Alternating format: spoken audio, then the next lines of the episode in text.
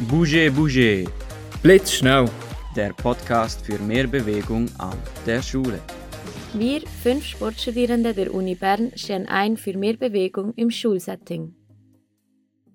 Hallo zusammen! Auch am Stephanstag, dem 26. Dezember, sind wir für euch da. Wir melden uns aus dem Tonstudio. Mein Name ist Flori Mühlemann. Mir gegenüber steht Luca Zubler.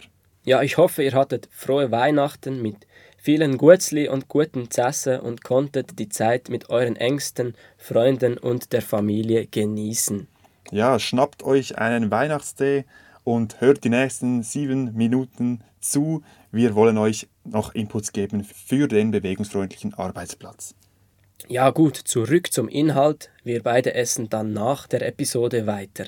Ja, nachdem wir euch im Blitz 1 vor allem Inputs zum Mobiliar des Klassenzimmers gegeben haben, wollen wir uns heute mit der Unterrichtsgestaltung auseinandersetzen. Also mit konkreten Umsetzungsideen. Ja, wir wollen Möglichkeiten aufzeigen, wie ein bewegungsfreundliches Klassenzimmer auch effektiv genutzt werden kann. Genau, auch wenn die Einrichtung bereits zu mehr Bewegung führen kann, muss man sich dennoch überlegen, wie man Bewegung konkret fördert. Gut eignet sich der Kreis, das macht auch Sabrina. Das ist sicher bei jüngeren Klassenstufen sehr gut einsetzbar und auch weit verbreitet. Der Sitzkreis, wie es oft einer ist, kann aber durchaus auch mal stehend oder am Boden sitzend gebildet werden.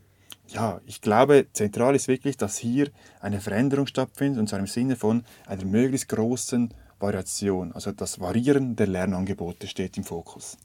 Das heißt, dass die Kinder nicht immer an denselben Aufgaben weitermachen müssen, sondern dass Abwechslung hineingebracht werden soll. Ja, Lernangebote können angeboten werden, die die Schülerinnen und Schüler selbst abholen. Hier kann die Bewegung auch variieren. Sie müssen nicht immer gehen. Man kann rein theoretisch das auch in einem Froschsprung machen oder in einer Hampelfrau, Hampelmann-Bewegung, um anschließend den Auftrag an verschiedenen Arbeitsplätzen lösen zu können. Genau, wenn man jetzt Arbeitsblätter hat, individuell, jeder auf seinem Leistungsniveau, kann die Korrektur auch so gemacht werden, dass man nach einer gewissen Zeit wieder aufstehen muss, an einem anderen Ort das Blatt korrigieren oder zur Lehrperson gehen muss und dort korrigieren. Zudem lässt sich auch die Anzahl an Lernpartnern innerhalb einer Lektion erhöhen. Es kann eine Auswahl von den Kindern selbst getroffen werden, um auch die psychologischen Grundbedürfnisse wie Autonomie, soziale Eingebundenheit und Kompetenz zu erfüllen. Zudem haben wir hier den Vorteil, dass wenn ich auswählen dürfte, mit wem ich eine Arbeit erledige, bin ich meist motivierter und dies überträgt sich dann auch auf die Lernmotivation und die Bewegung, weil ständig ein Wechsel stattfindet, weil ich immer mit einer anderen Partnerin, einem anderen Partner die Aufgabe löse. Genau so wie Florin das beschrieben hat, ist es auch mit dem Lernort, also auch der kann kreativ und oft gewechselt werden, um genau die angesprochenen Bedürfnisse zu erfüllen.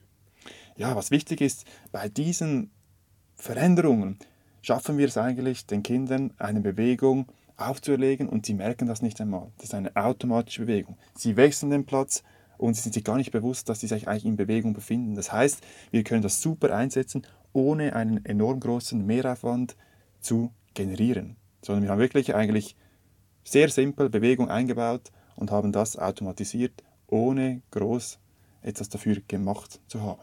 Ja, ein ganz simples Beispiel dafür ist, die Lehrperson geht umher und korrigiert die Schüler. Jetzt kann man es mal umkehren, dass die Schüler, wenn sie etwas wollen, nach vorne kommen und bei der Lehrperson entsprechend Erklärungen oder Hilfestellungen abholen.